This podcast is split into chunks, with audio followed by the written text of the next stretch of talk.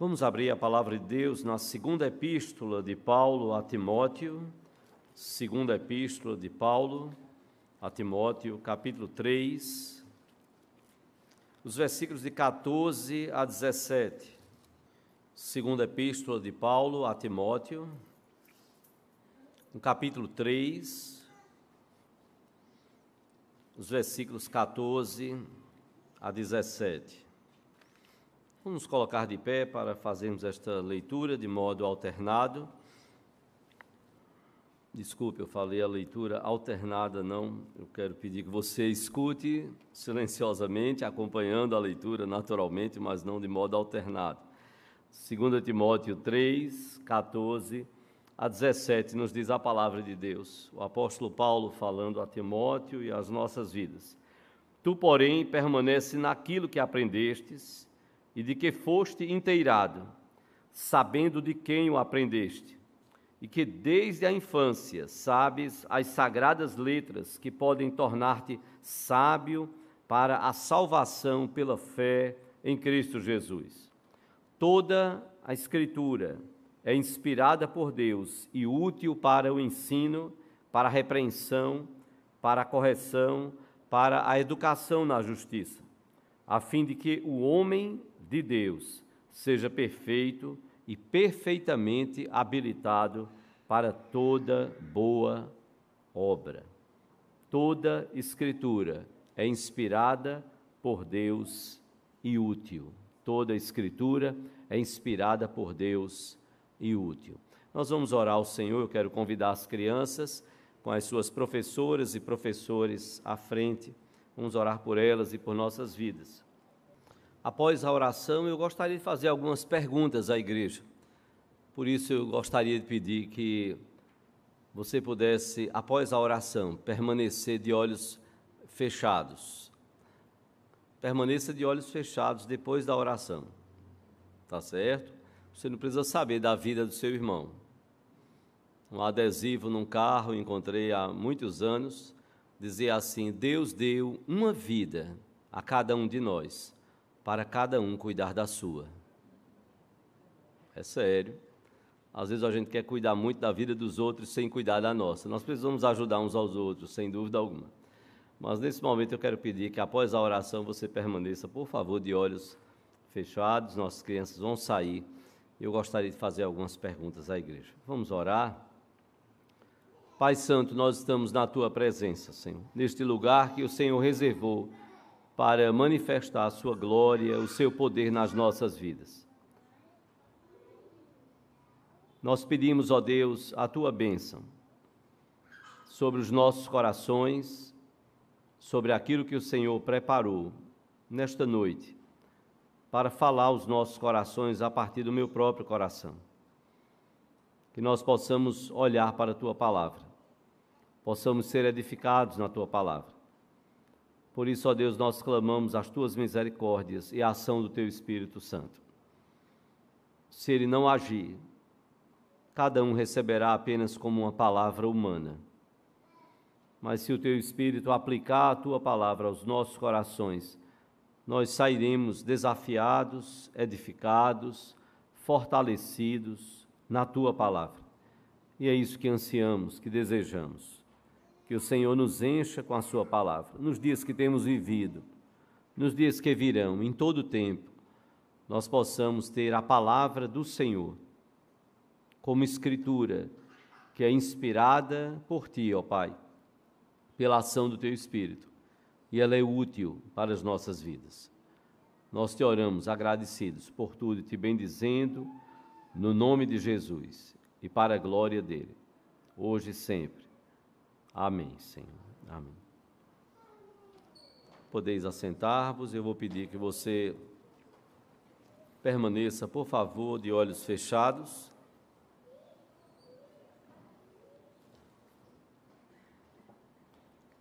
De olhos fechados, eu gostaria que você respondesse rapidamente algumas perguntas. Basicamente, duas perguntas. Primeiramente, quantos aqui já leram a Bíblia toda, pelo menos uma vez? Levante uma mão. toda. Você já leu a Bíblia toda, de olhos fechados, uma vez. Pode baixar. Cinco vezes, ainda nessa mesma pergunta. Você já leu mais de cinco vezes a Bíblia? Ok. E a última pergunta: quantos leem a Bíblia diariamente? Diariamente você tira um tempo para meditar, para ler na palavra, a palavra de Deus. Amém. Pode baixar. Pode abrir seus olhos. Não vou dizer quantos levantaram a mão, que já leram pelo menos uma vez, cinco vezes. George Miller, que viveu, nasceu em 1805, viveu até 1890, 1898. Ele foi um pastor, evangelista, ele cuidou de mais de 10 mil órfãos na Inglaterra. Diz a história que ele leu a Bíblia mais de 200 vezes. E dessas mais de 200 vezes, diz a história que pelo menos 50 delas, 50 dessas 200 vezes, 50 vezes, foram de joelhos. Foram de joelhos. Nem sempre, talvez, nós nos damos conta da, da preciosidade que nós temos da Bíblia, da palavra de Deus. Imagine que na história da humanidade escritos foram feitos em papiros, aquela plantinha lá do Egito. Depois passaram a usar o velo, o pergaminho, imagina, imagina um Salmo 119 na pele de um animal, escrito ali na pele de um animal. Quantas peles, quantos animais seriam necessários para você colocar 176 versículos? E que bênção nós termos, então, a partir da invenção da imprensa, nós termos a palavra de Deus, um livro impresso, uma folha especial para que uma página não interfira na outra. E nós temos a palavra de Deus conosco. Que preciosidade! Histórias de arrepiar igrejas cristãs perseguidas, e não é lenda, não é historinha, é estratégia. Bíblias que chegaram em tempos tão difíceis às mãos de cristãos, perseguidos, como ainda o são em alguns países do mundo, mas naquela época de um comunismo tão forte na antiga União das Repúblicas Socialistas Soviéticas, o RSS, a União Soviética, ou às vezes como chamavam de modo genérico, a Rússia. E quantos relatos de cristãos perseguidos Quantas igrejas que tiveram que também na China, perseguidos, tiveram que, ao receber uma Bíblia, não ficar nem mesmo com o pastor a Bíblia. Não, deixa com o pastor, porque o pastor vai ter que pregar, ele vai ter que estudar. Não, não. Nós precisamos é, rasgar a Bíblia. E aí você faz, rasgar a Bíblia? Sim, sim. Olha, você vai ficar com três páginas aqui, você vai ficar com a epístola de Tito, você vai ficar com a epístola de. Nós precisamos dividir a Bíblia. Porque se a Bíblia ficar na mão de um e esse aqui for preso, acabou, aquela Bíblia acabou. Nós precisamos dividir. Se nós só temos uma, nós vamos dividir. Às vezes não nos damos conta de que a própria igreja apostólica da época de Jesus também não tinha o que nós temos, a Bíblia aqui completa, Antigo e Novo Testamento, não. A igreja não tinha. E que luta para ter tantos e tantos textos da palavra de Deus. Em linhas gerais, a reforma protestante ela começou a partir de, de certo modo, mais dinâmico e forte, a partir de uma descoberta de uma verdade relatada e então inspirada nas Escrituras, como nós bem conhecemos quando Lutero leu Romanos 1, 16 e 17. O justo viverá pela fé. Foi lido por Lutero esse texto, um monge agostiniano, Martinho Lutero, no final, já no final do ano de 1512 e o início do ano de 1513. Essa verdade descoberta, o justo viverá pela fé, isso libertou Lutero das severas penitências, as quais também flagelos, então ele tinha sobre si. Ele entendia por conta do ensino da igreja medieval que só se flagelando, só se penitenciando, só sofrendo, imprimindo sofrimento a si mesmo, é que então ele teria o perdão dos seus pecados. E Lutero era tão severo, diz a história, de que quando ele saía do quarto, depois de se autoflagelar, depois de inúmeras penitências, de sofrimento ali, chicoteando a si mesmo, diz a história que quando ele saía do quarto, então, dado alguns passos, ele lembrava de algum pecado, e aí ele voltava para o seu quarto e começava uma nova sessão de flagelos, achando que assim então seria perdoado. Ele vivia tanto no confessionário que ele foi orientado pelos seus superiores, primeiro, a ser menos exigente consigo mesmo, a diminuir aqueles flagelos e penitências, e até mesmo ele foi orientado pelos seus superiores a se confessar menos. Fica a imaginar que aqueles padres, aqueles monges que estavam lá, já não aguentavam mais Lutero. Lá vem Lutero, meu Deus, vão ser horas de confissão aqui, se prepara. Hoje você precisa se confessar menos, menos, diminua. Precisa diminuir as confissões, se confesse menos. Lutero vi, visitou Roma em 1511, a serviço da sua ordem, os monges agostinianos, e então descortinou-se para ele a promiscuidade dos seus líderes religiosos, papa, cardeais e outros vivendo na devassidão do pecado. Lutero ficou chocado com tudo aquilo. Diz a história que ele subiu a chamada escala sancta, que se diz na história que foi a escadaria que foi trazida da casa de Pilatos, a escadaria que foi trazida da casa de Pilatos para Roma. E então ele subiu de joelhos essa escadaria como uma penitência. Porque se dizia então, e ele acreditou, que fazendo essa penitência, a alma do seu pai pularia do purgatório para o céu. E diz a história que ao término, então, ele se questionou: quem sabe, quem pode garantir que tudo isso é verdade? A gota d'água, como se diz, foi quando em 1517 apareceu na região próxima onde Lutero morava um homem chamado Tetzel, vendendo indulgências, perdão para os pecados, indulgências emitidas pelo Papa e o povo então foi levado a crer de que quando uma moeda caía ali no gasofilácio, tendo sido vendido o perdão dos pecados, quando uma moeda tilintava, caía, ouvia-se o som, então uma alma pulava do purgatório para o céu.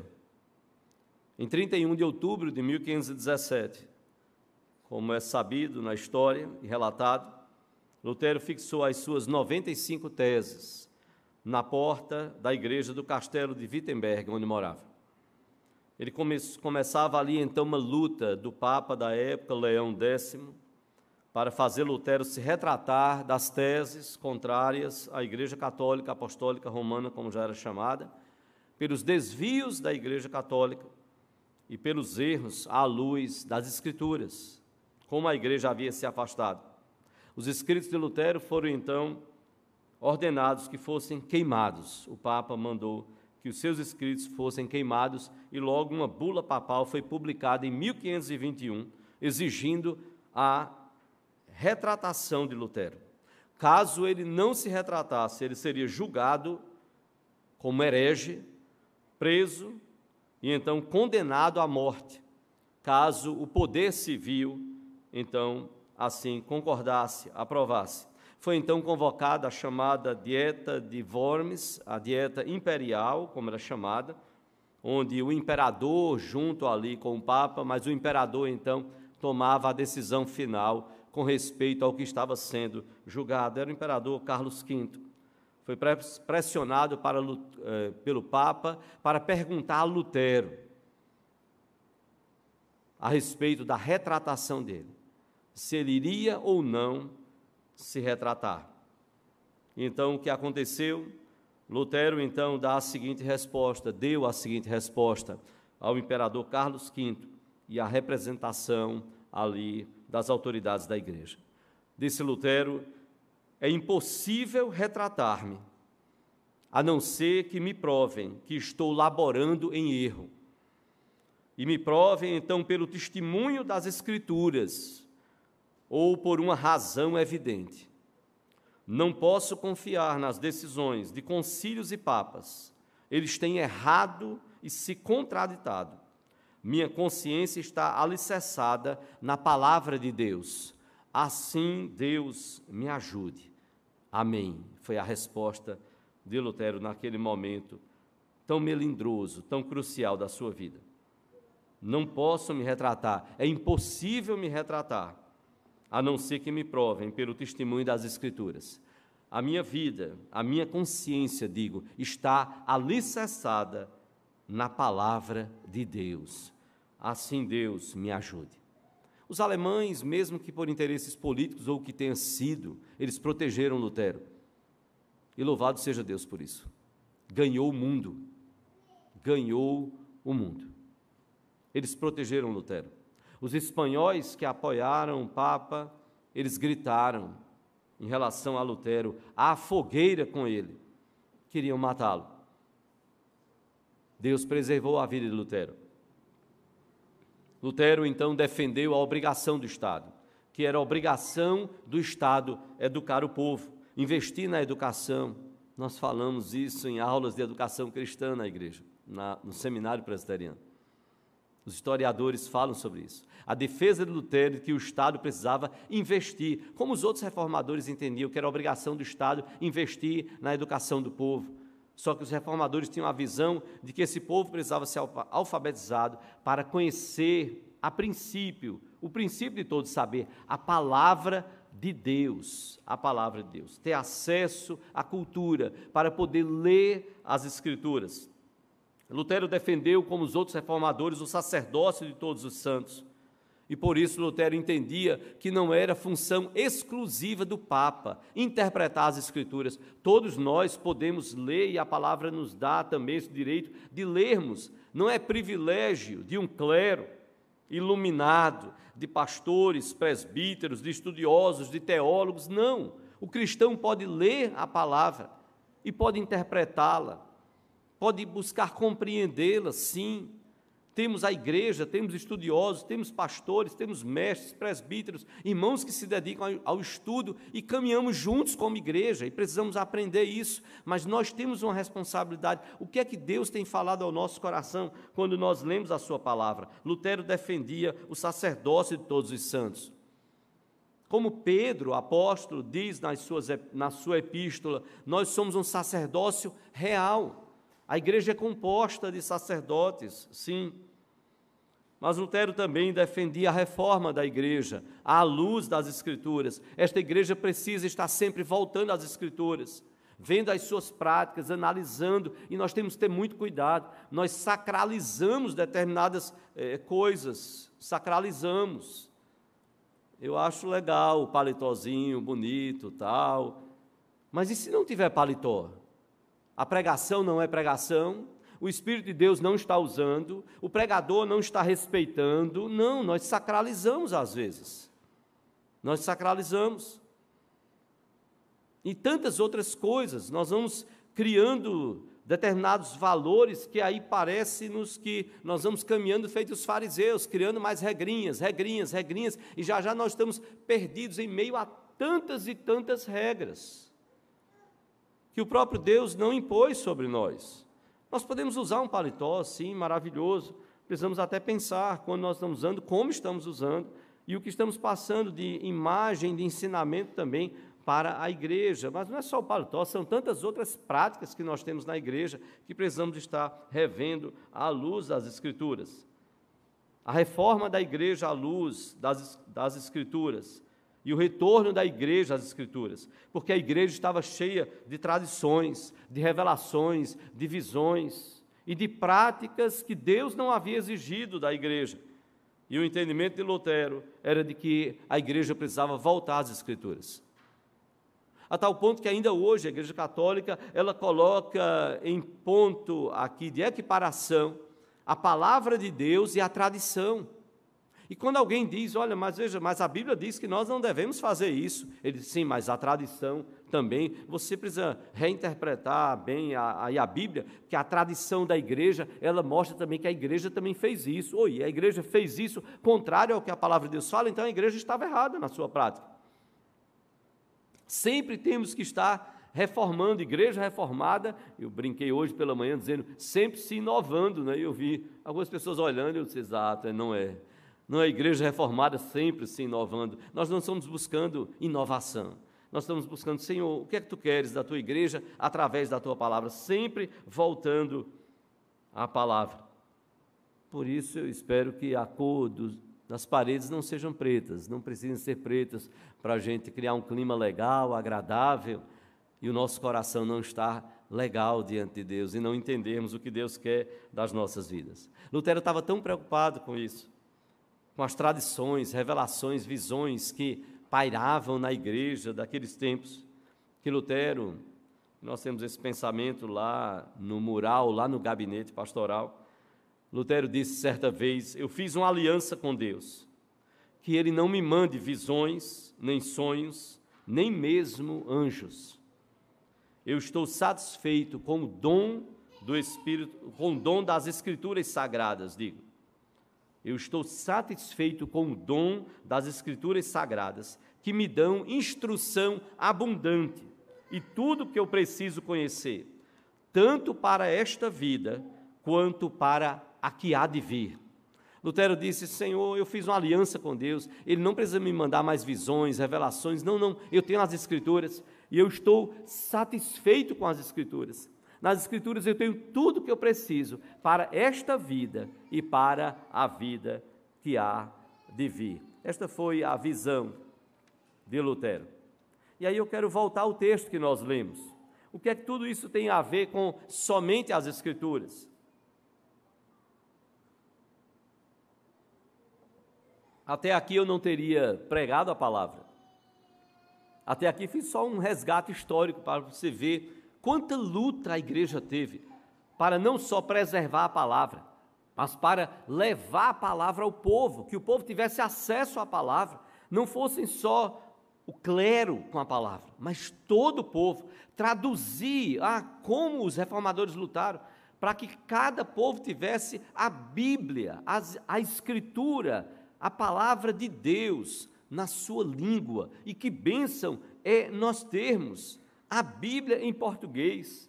Está o missionário, pastor Aldo, lá no meio dos indígenas, e agora estão lutando para ter uma, uma tradução mais próxima ali dos guaranis brasileiros, como ele conversava, ele dizia, é porque os guaranis paraguaios, eles têm algumas diferenças na língua. Então, a preocupação de trazer a palavra de Deus para cada povo, e aí então eu quero convidar você a voltar ao texto que nós lemos, 2 Timóteo 3, 14 a 17. Esta é a última das três epístolas pastorais que Paulo escreveu. Paulo escreveu primeiro e 2 Timóteo, Paulo escreveu também a Tito, como epístolas pastorais, cuidando desses líderes da igreja. Muito possivelmente Paulo escreveu essa epístola de 2 Timóteo mais ou menos pelo ano 64 depois de Cristo. Já estava próximo da sua morte. Isso ele deixa muito claro lá no capítulo 4, versículo 6, aqui de 2 Timóteo, quando ele diz: "Quanto a mim, estou sendo já oferecido por libação". É uma oferta ali. E o tempo da minha partida, diz Paulo, é chegado. Paulo estava consciente que estava partindo. E aí então talvez Timóteo estivesse Paulo estava preso, muito possivelmente em Roma, a sua última prisão, quando foi condenado e decapitado, diz a tradição. E Timóteo, então, talvez estivesse em Éfeso, um tanto distante. Paulo, então, se preocupa com Timóteo, escreve esta carta para consolar e fortalecer o coração de Timóteo. Paulo tem uma preocupação com a vida de Timóteo, a vida pessoal dele como pastor, como ministro, como líder da igreja. Paulo tem uma preocupação de que Timóteo pudesse viver e cumprir o ministério dado por Deus, de pastorear e liderar a igreja. Paulo tem uma preocupação também mostrada nessa segunda epístola de Timóteo com respeito à questão da ameaça do falso ensino. Era uma ameaça para toda a igreja daquela época. Então Paulo enaltece, exalta a Escritura, a palavra de Deus. Paulo dá ênfase a Timóteo. Como é importante, irmãos. E como é um desastre para a igreja. Você pode ler tantas outras coisas e pode e deve ler, e nós devemos ler outros livros. Mas, meu irmão, o maior tesouro, minha irmã, cada família, o maior tesouro que nós temos é a palavra de Deus. É o maior tesouro que nós temos. Nós investimos em tantas coisas. Às vezes não investimos em tirar um tempo e dizer: Senhor, quanto tempo eu gasto almoçando? É, 20 minutos? Almoço de quartel, 15 minutos, 20? Alguns 30? Alguns 40? Alguns uma hora? E depois, pastor, ore por mim, porque eu estou engordando. Eu digo: coma menos. Diminua o tempo de almoço. Diminua o tempo das refeições diminua o prato. E pastor, e o que é que eu faço com o resto da pastor? Eu tenho uma insônia tão grande, tão grande. A mãe do Dr. Gilberto Pickling foi pastor, professor lá do Betel, de João Pessoa. Uma vez ele compartilhou isso. E ele disse, dizendo para a igreja, irmãos, é, minha mãe, quando soube que eu tinha insônia, disse, meu filho, remédio para insônia. Ah, mãe, oh, eu já tenho gasto tanto com remédio para poder conseguir dormir. Eu disse, não, meu filho, é simples. Quando você tiver insônia, comece a ler a Bíblia. No instante o sono chega. E se o sono não chegar quando você estiver lendo a Bíblia, sabe o que você faz? Você dobra os joelhos e vai orar. Diz, ah, aí é infalível. Se você começar a ler a Bíblia e orar, o sono vai chegar. Agora, se você diz, estou com insônia e vou para frente da televisão, ah, não, aí o sono não chega, não. Aí você vai assistir um filme, dois, três, você amanhece o dia assistindo filme e insônia em cima de insônia. Mas ele brincava, ele falava um pouco, mas também, às vezes, ele também dizia, não, é sério, irmão, minha mãe começou a falar isso, eu comecei a fazer, e aí o sono chegava. Você já viu como é parada para o crente? Ele diz que está sem sono, mas ele vai fazer outras coisas. Quando ele começa a orar, começa a ler a Bíblia, o sono chega, porque ele está lendo a Bíblia e orando. Paulo se preocupou com Timóteo. Timóteo, valorize a palavra.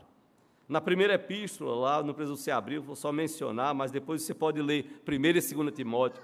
Como Paulo valorizou as Escrituras. Paulo disse lá em 1 Timóteo 1, 5, 3, 1, 4, 9, ele usa uma expressão: fiel é a palavra, a Escritura é fiel, ela é fiel, ela não falha, é palavra de Deus. Paulo fala lá em 1 Timóteo 4, 6 e 7, ele diz: Olha, nós não estamos com fábulas profanas. Não, não nós seguimos a boa doutrina. Timóteo, ensine a boa doutrina, não baseada em fábulas, não historinhas. Ah, você pode até ilustrar, mas você tem que ter o cuidado para as pessoas não acharem que você está ensinando fábula, ensinando lenda. Não, não, não. Tiramos lições, aprendizados, mas a palavra que estamos ensinando é a palavra de Deus. Paulo fala em 1 Timóteo 4,13, Paulo diz a Timóteo: aplica-te à leitura, à exortação, ao ensino. Paulo fala em 1 Timóteo 4,16: tem cuidado de ti mesmo. Muito importante, ouvimos ontem uma palestra, está disponível para você uh, lá no canal do YouTube da igreja, sobre a caminhada a três como casal, no Sermão da Montanha. Muito preciosa a palavra de ontem para os casais. Tem cuidado de ti mesmo, diz Paulo, e da doutrina. Paulo fala ainda a Timóteo, no capítulo 6, 1 Timóteo 6, versículo 3, ele diz: Olha, nós não estamos ensinando outra doutrina. Não, não. Essas outras doutrinas, essas falácias, essas mentiras, essas heresias, não têm nada a ver com as palavras do nosso Senhor Jesus Cristo. Paulo fala em 2 Timóteo 2,15. Para mim, o texto da vergonha. 2 Timóteo 2,15. Eu era membro da Igreja da Madalena, filho de presbítero, aproximadamente com 15 para 16 anos. Um colega meu sentou ao meu lado, eu estava aguardando começar o culto. E ele cumprimentou, a gente já fazia um tempo que não se via, nos abraçamos. E aí ele olhou e disse: 2 Timóteo 2,15, qual é o texto? Eu disse: sei não. Ele fez: abre aí. Aí eu abri a Bíblia. Não tinha aí né, de aplicativo, não tinha celular, nada na época. Abre lá. 2 Timóteo 2,15. Não está na tela, não, viu? Procura apresentar-te a Deus como obreiro aprovado, que maneja, procura apresentar-te a Deus como obreiro que não tem de que se envergonhar, que maneja bem a palavra da verdade. Ele parou e disse: Está vivendo? Está vivendo. Eu disse: Estou não. Estou não. Ele fez: Topa o desafio? Eu disse: Topo. E fomos pensar qual era o desafio. Procura apresentar-te a Deus aprovado, como obreiro que não tem de que se envergonhar, que maneja bem a palavra da verdade. Paulo disse isso a Timóteo. Capítulo 3, versículo 10, 2 Timóteo 3, 10, Paulo diz: Tu, porém, tens seguido de perto o meu ensino. Ensino baseado em quê? Na palavra. E então chegamos ao texto de 2 Timóteo 3, 14 e 15, quando Paulo então vai nos dizer: Tu, porém, permanece. Desculpe. Tu, porém, permanece naquilo que aprendeste e de que foste inteirado, sabendo de quem o aprendeste, sabendo de quem o aprendeste, e que desde a infância, desde a infância, sabes as sagradas letras que podem tornar-te sábio para a salvação pela fé em Cristo Jesus. Paulo diz: Timóteo, você precisa permanecer naquilo que você foi ensinado porque você sabe de quem você aprendeu. Você aprendeu, você foi ensinado, você sabe de quem você aprendeu e você sabe dessas sagradas letras desde a infância. Quem chegou na igreja no departamento infantil? Levante a mão aí. Quem chegou? Um bocado de gente, hein?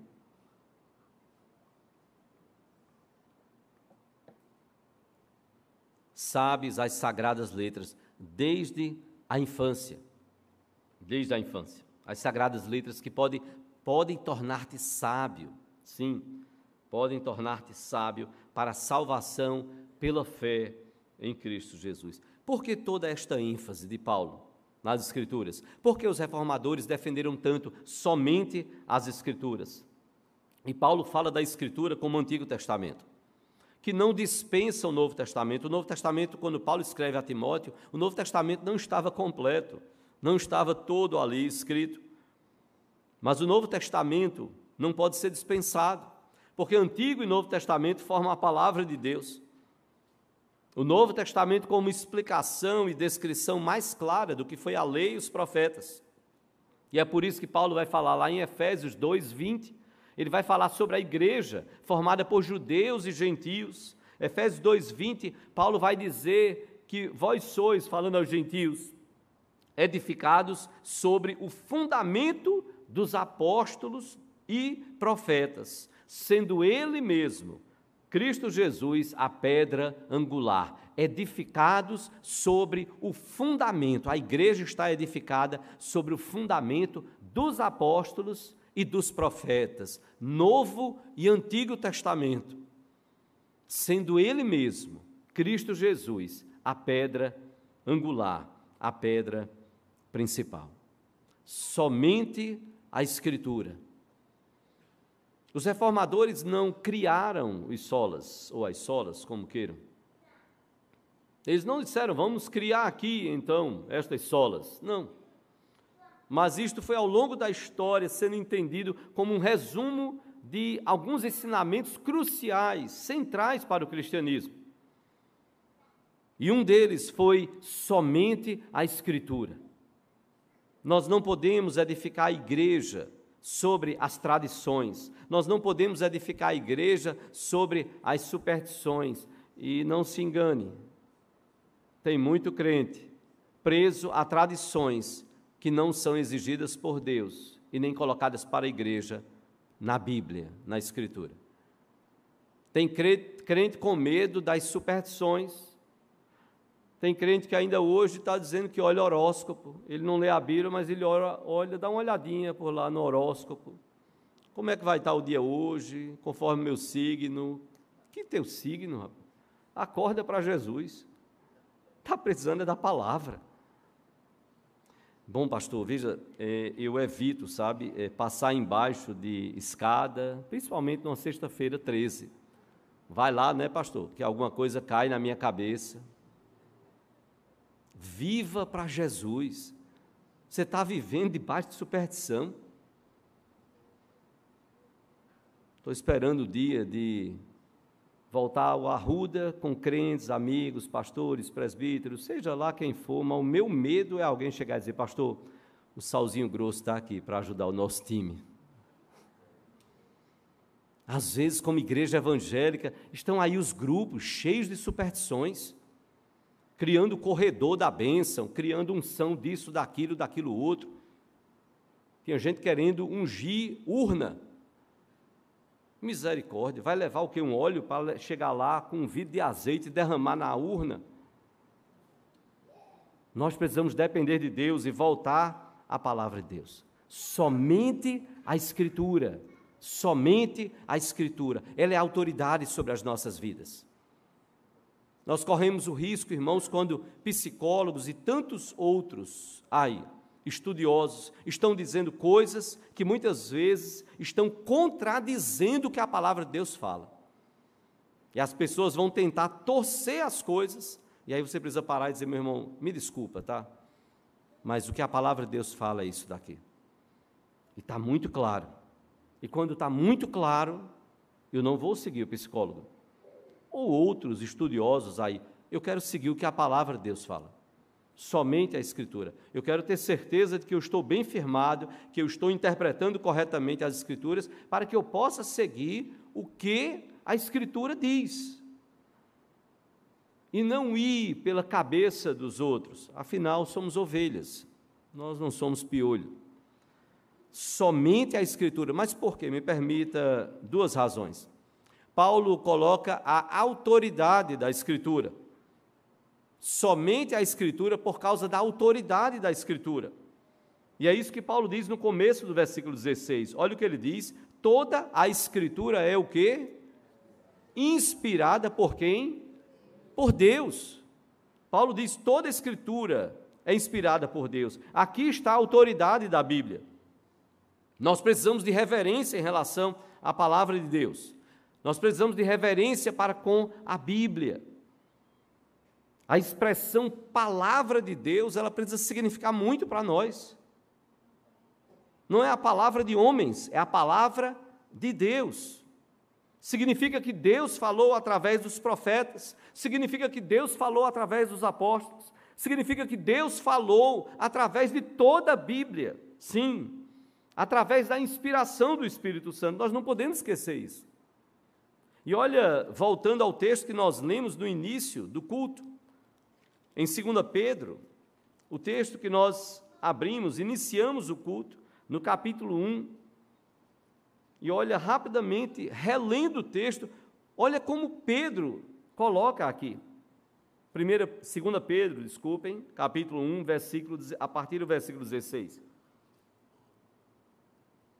E olha a força do que Pedro coloca, inspirado pelo Espírito Santo.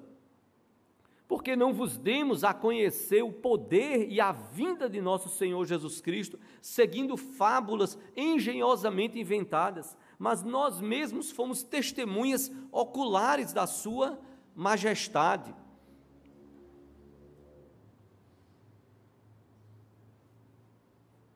pois ele recebeu da parte de Deus, Pai, honra e glória, quando pela glória excelsa lhe foi enviada a seguinte voz: Este é o meu filho amado, em quem me comprazo. Ora, esta voz vinda do céu, nós a ouvimos quando estávamos com ele no Monte Santo. Temos assim tanto mais confirmada a palavra profética, e fazeis bem em atendê-la, como a uma candeia que brilha em lugar tenebroso, até que o dia clareie e a estrela da alva nasça em vosso coração. Sabendo primeiramente isto, que nenhuma profecia da Escritura provém de particular elucidação. Porquanto, porque nunca jamais qualquer profecia foi dada por vontade humana. Entretanto, homens santos falaram da parte de Deus, movidos pelo Espírito. Isso é olhar para a Bíblia como Deus falando conosco. Como dizia o pastor, ou como diz o pastor Augusto Nicodemos, você quer ouvir a voz de Deus, a palavra de Deus, quer ouvir a voz de Deus, leia a Bíblia. Quer ouvir a voz de Deus audível? Leia a Bíblia em voz alta. É a palavra de Deus. E nós precisamos ler a palavra como não palavra de homens, é palavra de Deus para as nossas vidas. É autoridade, palavra profética, não fábulas inventadas. Eles foram testemunhas oculares. E essa palavra não é de uma particular interpretação, não. Não é da vontade humana, não e é por isso que Pedro vai alertar lá em 2 Pedro, a partir do capítulo 2, ele vai alertar quanto aos falsos ensinos. A Bíblia é a palavra de Deus. Ela tem autoridade, como nenhum outro livro. Somente a Escritura, em primeiro lugar, por conta e por causa da autoridade. É tão respeitado Rui Barbosa. Rui Barbosa chegou a dizer sobre a Bíblia se eu a coloco abaixo de todos os livros, é ela que mantém todos eles, é a base de todos eles. Se eu a coloco no meio dos outros livros, ela é o coração desses livros. E se eu a coloco em cima dos outros livros, ela é a cabeça e a autoridade de todos os livros em minha biblioteca. Esse foi um pensamento de Rui Barbosa, tão respeitado, no meio brasileiro, culturalmente falando, tão enaltecido, dada a sua capacidade intelectual. Era um homem que tinha na Bíblia um livro inigualável. Mas somente a Escritura, não só por causa da autoridade da Escritura, mas por conta da utilidade das Escrituras. Ela não tem só autoridade, ela tem utilidade. E olha o que Paulo, então, voltando ao texto, ele nos diz: toda a Escritura não é só inspirada por Deus, mas ele diz, ela é útil para o ensino, para a repreensão, para a correção, para a educação na justiça, a fim de que o homem de Deus, o servo de Deus, seja perfeito e perfeitamente habilitado para toda boa obra. Paulo fala aqui a Timóteo sobre a utilidade da Escritura somente a Escritura, por causa da utilidade dessa Escritura. A Escritura ela contém a perfeita norma de uma vida saudável e feliz. Não é isso que nos ensina o Salmo 1? O salmista nos diz isso. Ele diz: Bem-aventurado o homem que não anda no conselho dos ímpios, não se detém no caminho dos pecadores, nem se assenta na roda dos escarnecedores. Antes o seu prazer está na lei do Senhor. E na sua lei medita de dia e de noite. E a palavra vai falar. Desculpa, desculpa. Acordou? A palavra vai falar sobre como é a vida desse homem. É como uma árvore que está plantada junto a correntes de água produz o fruto no seu devido tempo. Que bênção é este homem! Mas olha o segredo. Antes, na sua lei, medita de dia e de noite. Esse homem é bem-aventurado. Ele está meditando, pensando como é que ele deve conduzir a sua vida, e ele quer encontrar na lei do Senhor a direção, a sabedoria para viver de acordo com a vontade do Senhor. Deus nos deu a Escritura, não para curiosidade, não para matar a nossa curiosidade. Ah, o que é que virá no futuro? Como é que é? Como não é? Como já foi? Não, não. Não para curiosidade. Não para ostentação. Não para estarmos competindo uns com os outros. Para ver quem sabe mais, quem sabe menos. Não, não, não para ostentação. Não para invenções místicas. Tem tanta gente criando coisa o lenço ungido, o pedaço da cruz ungido. Não, não, não foi para isso que as Escrituras nos foram dadas. Não para um palavreado tolo, vazio, um evangeliquez, um tom religioso, como dizia Charles Spurgeon, isso dá dor no fígado. Você ouviu crente que está só com jargão, clichê evangélico mas não pensa no que está dizendo, no que está falando. É tão fácil para os outros, mas não pensa na sua própria vida em relação àquilo. Mas as Escrituras nos foi dada para o nosso bem, para o ensino, para a repreensão quando nós estamos errados, para a correção, que é resultado da repreensão, para a educação na justiça. E educação aqui na justiça é uma instrução para uma vida santa e piedosa. Uma vida que honre e glorifique a Deus. A principal parte do nosso conhecimento para o que a escritura ela é útil está justamente no final do versículo 15. Quando Paulo disse a Timóteo que ele conhecia as sagradas escrituras, que ele havia recebido desde a infância, e então Paulo diz que essa escritura ela pode tornar-te sábio para a salvação pela fé em Cristo Jesus. Todo conhecimento da escritura é para que nós creiamos no Senhor Jesus Cristo como Senhor e Salvador de nossas vidas. No versículo 17, então Paulo termina com a finalidade. Qual a finalidade de Deus ter nos dado uma palavra que é inspirada e que é útil? Ela é útil, sim, para fazer o que na vida desse homem, deste ser humano, seja homem ou mulher, a fim de que o homem, o servo de Deus, seja perfeito e perfeitamente habilitado para toda boa obra, para que ele seja perfeito, ele seja completo. As Escrituras nos foram dadas, a Escritura nos foi dada para que nós sejamos completos, plenos de Deus.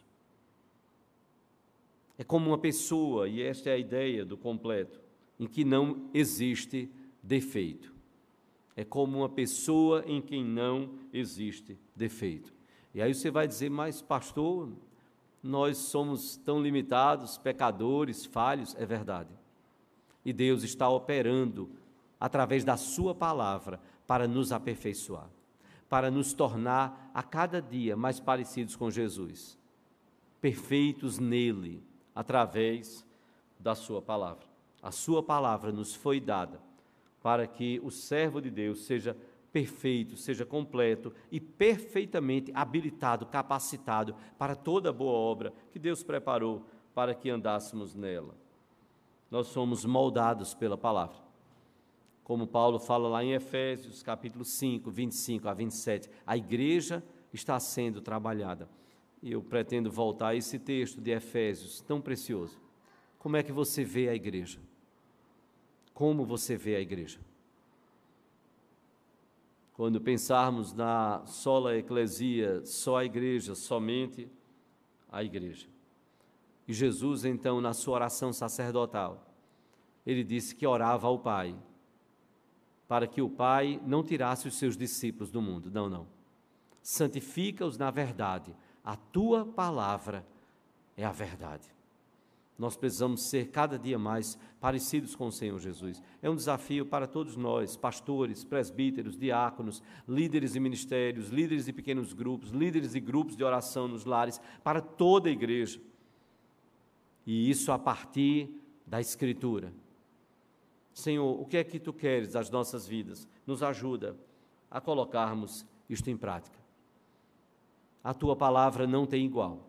Somente a Escritura, por causa da, da autoridade da Escritura e por causa da utilidade da Escritura.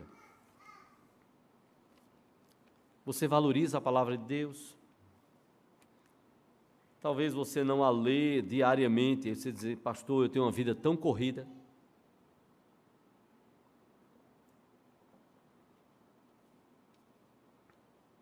Tem tempo não, pastor. Complicado. Tem tempo não. Deixe-me contar a história de um homem que faleceu nesta semana. Na data 27 agora de setembro. 27 de setembro, terça-feira. E aí você vai lembrar, se você, quem sabe, lê o livro dele. Vale a pena. O contrabandista de Deus. O irmão André. Como ficou este pseudônimo, né? Irmão André. De uma família holandesa. A mãe do irmão André, com seu esposo e mais seis filhos Todos sentavam apertados no banco da igreja reformada holandesa, imagina. Tudinho ali, ó. para mãe e pai ficar de olho nos filhos, cuidar dos filhos.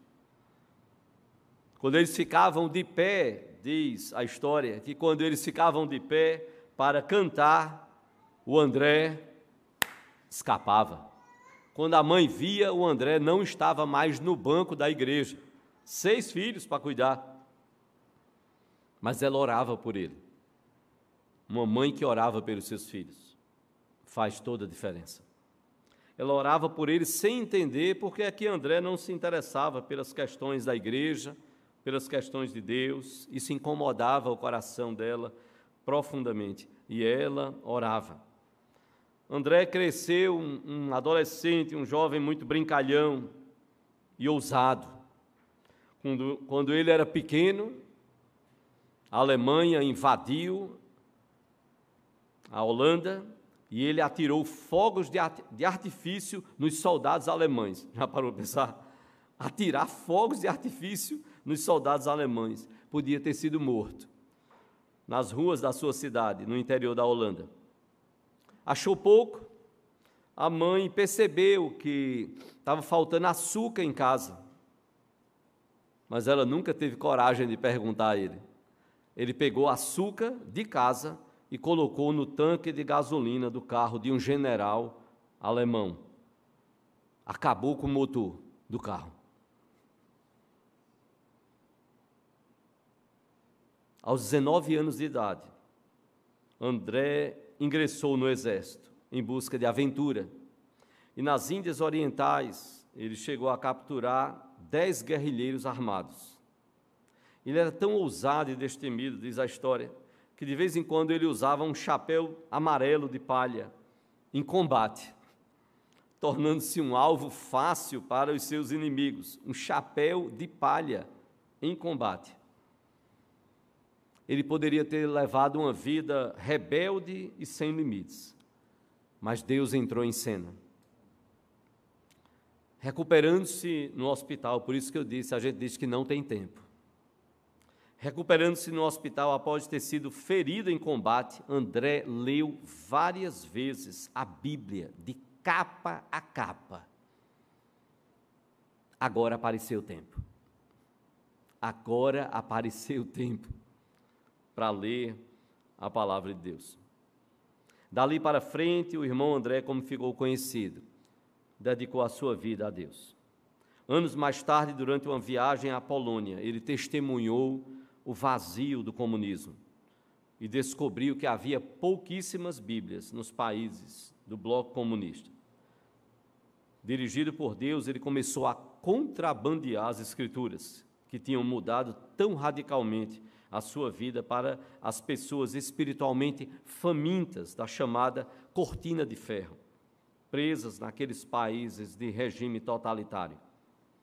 Embora na infância tivesse fugido da oração, agora que estava fazendo a obra de Deus, irmão André adotou a prática de fazer várias orações, orações de contrabando.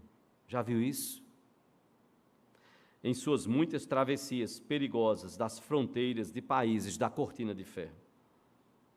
E então ele orava e dizia em poucas palavras: Pai, tu fizestes olhos cegos enxergarem. Agora eu te peço que faças olhos sadios deixarem de ver. Ele precisava passar com as Bíblias dentro do carro. Desde aqueles primeiros dias, a missão solitária do irmão André se transformou no ministério internacional e milhões e milhões de Bíblias foram contrabandeadas para países onde o cristianismo era proibido ou severamente restringido. Certa vez disse o irmão André: Eu não sou corajoso. Eu não sou corajoso. Muitas vezes fico terrivelmente amedrontado.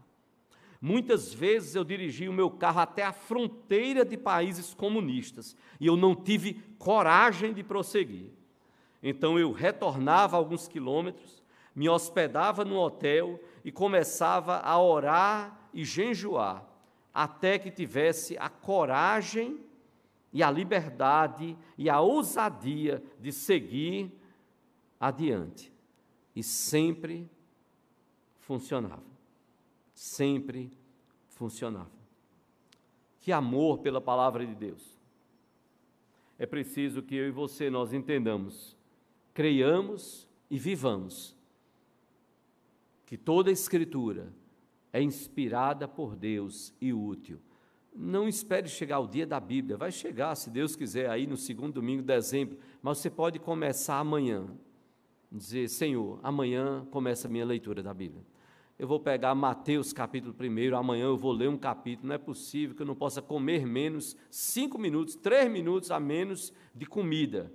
Eu vou ter tempo, Senhor, para ler a Bíblia e nem que seja para orar e dizer: Senhor, toda a Escritura, Senhor, é inspirada e útil. Em nome de Jesus, amém. Abençoa meu dia, Senhor. Abençoa o restante do dia, se foi no começo do dia, no meio do dia, à noite, Senhor, me dá esse tempo. Eu quero cinco minutos, Senhor, por dia, onde eu possa ler a tua palavra. Nós temos tempo para tanta coisa. E as mídias estão aí, comendo o nosso tempo. Comendo o nosso tempo. Nós precisamos de tempo para Deus, porque vai ser tempo para as nossas vidas. Somente a Escritura. Que o Senhor Deus, pois, nos abençoe.